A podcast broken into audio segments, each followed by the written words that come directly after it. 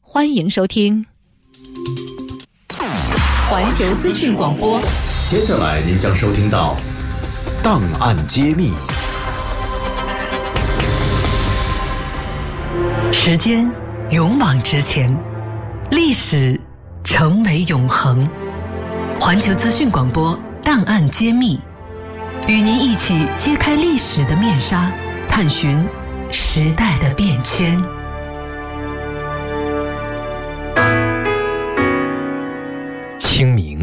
是中华民族的重要纪念日。中国境内民族大多有清明或类似清明的祭祖日，对祖先的追悼与祭祀是传统社会民众生活的重要内容。清明既是一个祭祀节，也是一个踏青节。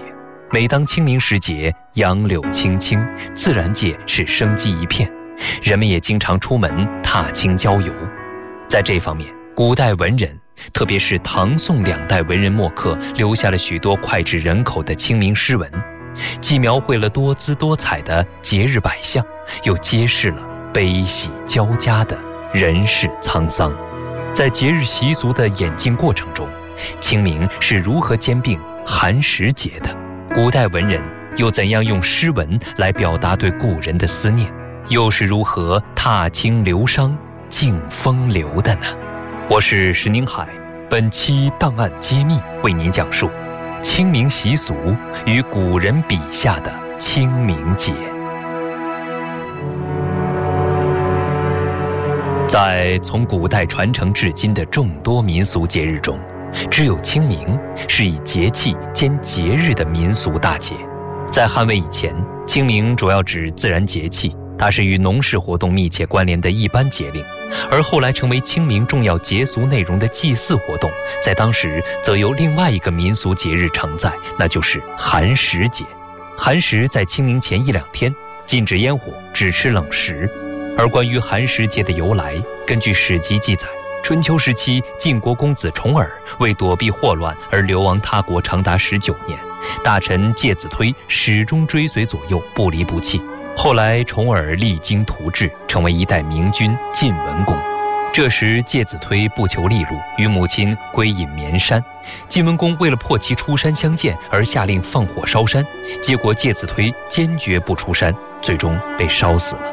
晋文公感念忠臣之志，将介子推葬于绵山，修祠立庙，并下令在介子推死难之日禁火寒食，以祭哀思。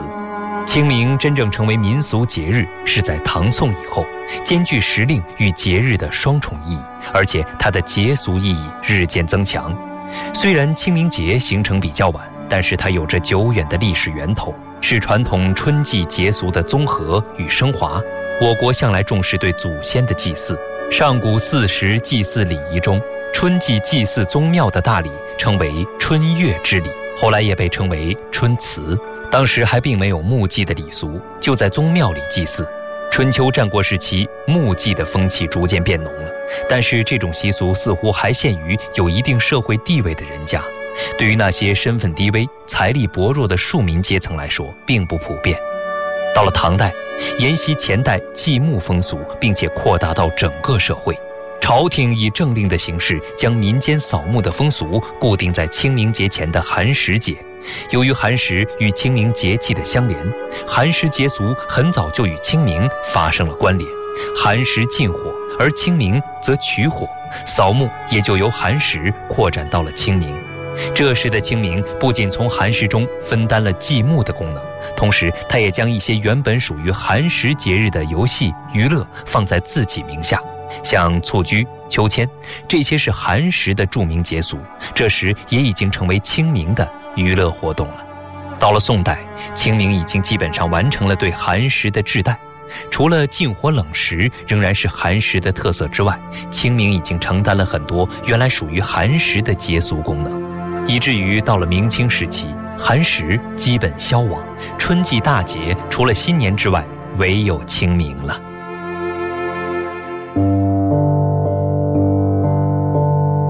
岁时节日是民众时间段落的标志。传统岁时节日在民众的时间分类中被区分为人、鬼、神这三类。人节有春节、端午、中秋，而鬼节有清明节、中元、十月初一，神节则有三月三、六月六、九月九。对于清明节来说，它重要的活动就是祭祖扫墓了。一到清明，人们就忙着上坟祭扫。古代帝王宫廷祭扫陵墓的声势排场，那自不必说。就算是一般百姓，也会敬上墓地。祭扫的时间并不限定在清明的当天，在前三天、后四天的范围内均可。民间就有清明朝祖前三后四的说法。这样的习俗规定显然为人们提供了时间选择上的便利，特别是对出城祭墓的人来说，没必要拥挤在清明当天的人流中。扫墓是清明节最重要的礼俗之一，表现了人们念祖崇宗、慎终追远的深深情思。早在西周时就有祭墓之俗，秦汉时上坟扫墓是清明最重要的一项活动，而且注入了礼的内涵。魏晋南北朝时期，尽管当时连年战乱，但人们仍然非常重视扫墓。《魏书·高阳王传》记载：“任氏之官吉凶请假，定行扫拜，动辄历十旬。”到了唐代，民间扫墓已经非常盛行了，并且将日期定为寒食节。宋代清明扫墓比唐代更盛，《东京梦华录》就有记载：“都人倾城出郊，四野如是。”元明两代沿袭前朝，清代及民国时期，很多地方最重要的礼俗仍然是上坟墓祭。上坟祭扫一般包括两项内容，一个是挂纸烧钱，另一个是培修坟墓。唐代以前已经有烧钱祭王的习俗。但是因为寒食期间禁火，墓祭不能火化纸钱，人们就将钱纸插挂在墓地或者木树上，有些呢压在坟头，表示后辈给先人们送来了费用。这种因为禁火而改变的祭祀习俗，在当时曾经受到一些人的质疑。唐代诗人王建在诗中曾有描述：“三日无火烧纸钱，纸钱哪得到黄泉。”但是民间习惯一旦形成，就往往成为一种特定的民俗传统。到了后世已经不禁火的环境下，它仍然流传。挂钱成为清明墓祭的特色之一。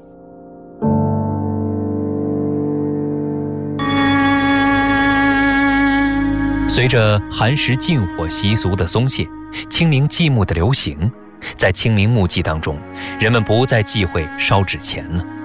再说清明本来就是钻取薪火的日子，神前薪火一炉香，自然有它的灵应。这样，烧纸钱与挂纸钱的习俗并存了下来。近代武汉一带特别重视清明墓祭，称为山头祭。在祭扫那天晚生，后辈们要披麻戴孝，持祭幡，燃红烛，供饱饭金元。富贵人家要烧九十一斤的钱纸，表示对死者九死一生还的祝愿。供奉的食物中必须有肉包子和香饼，以便死者在生还转世不出阴间时摆脱恶狗的缠噬等等传说。修整坟墓、培添新土、清除杂草，是清明扫墓的又一个活动。在雨水到来前的春季，人们借清明祭祀的时机对坟墓进行清整，既保全了先人，又尽了孝心。清明祭祖除了扫墓的山头祭之外，后世还有祠堂祭，称为庙祭。庙祭跟古代春月之祭有着密切的关系，两者虽然在时间上相距遥远，但血脉确实是相通的。庙祭是宗族的共同聚会，有些地方直接称为清明会或者吃清明。在祭祖仪式结束以后，族长主持共商族内大事，申诫族法家规，最后会聚餐饮食。清明处在生气旺盛的时节，也是阴气衰退的时节。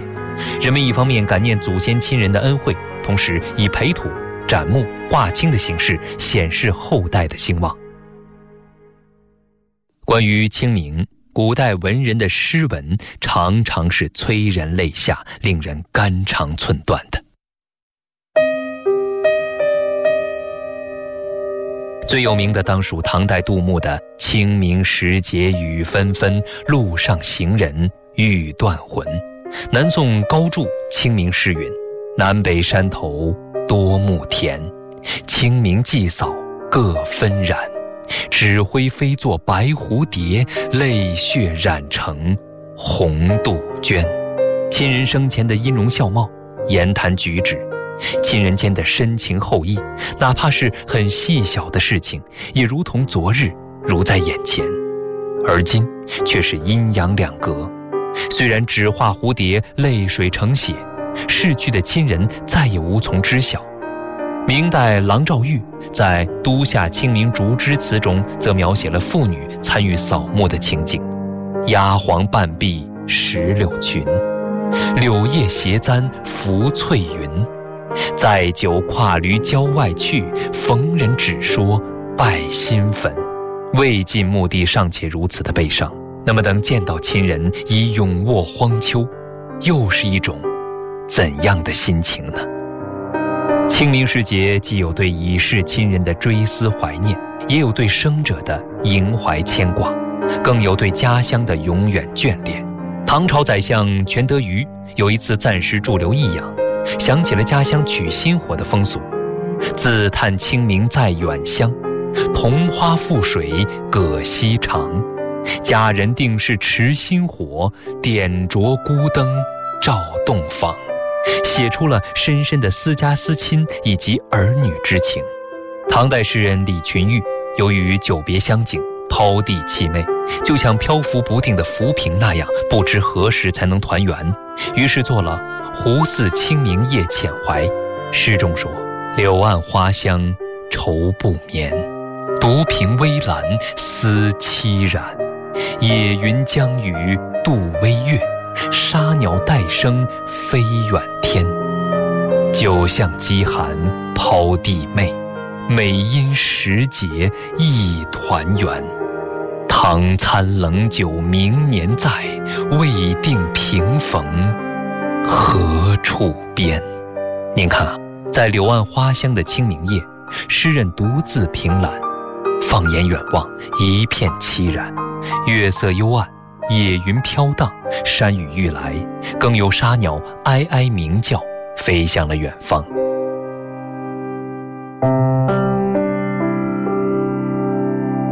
长安杜陵是唐代诗人韦应物的故园所在，有乐游园是游乐胜地。韦应物是长安人，但是呢，却在江南做官，曾作《寒食记京师朱棣》一诗：“雨中禁火空斋冷。”江上流莺独坐听，把酒看花想朱棣，杜陵寒食草青青。寒食之日，遥想万里家园的京师朱棣，故园已经春草萋萋，而王孙却不能归去。这首诗和王维的《独在异乡为异客》可以说是异曲同工。北宋时期，大牙杨徽之在《寒食寄正起侍郎》一诗中也有同样的抒怀：“天寒酒薄难成醉，地迥楼高易断魂。回首故山千里外，别离心绪向谁言？”这种韵味，大概韦应物、王维都是同样的心情吧。踏青是清明的又一个重要节俗。清明时节，杨柳青青，自然界是生机一片。人们也可以借祭木踏青郊游。祭木与踏青原来分属寒食与清明。唐代以前，寒食与清明是两个主题完全不同的节日，一个是为怀旧悼亡，另一个是为求新护生。寒食禁火，冷食祭木，而清明呢，取新火，踏青出游。两者是一阴一阳，一息一生，有着密切的配合关系。禁火是为了出火，祭王意在保。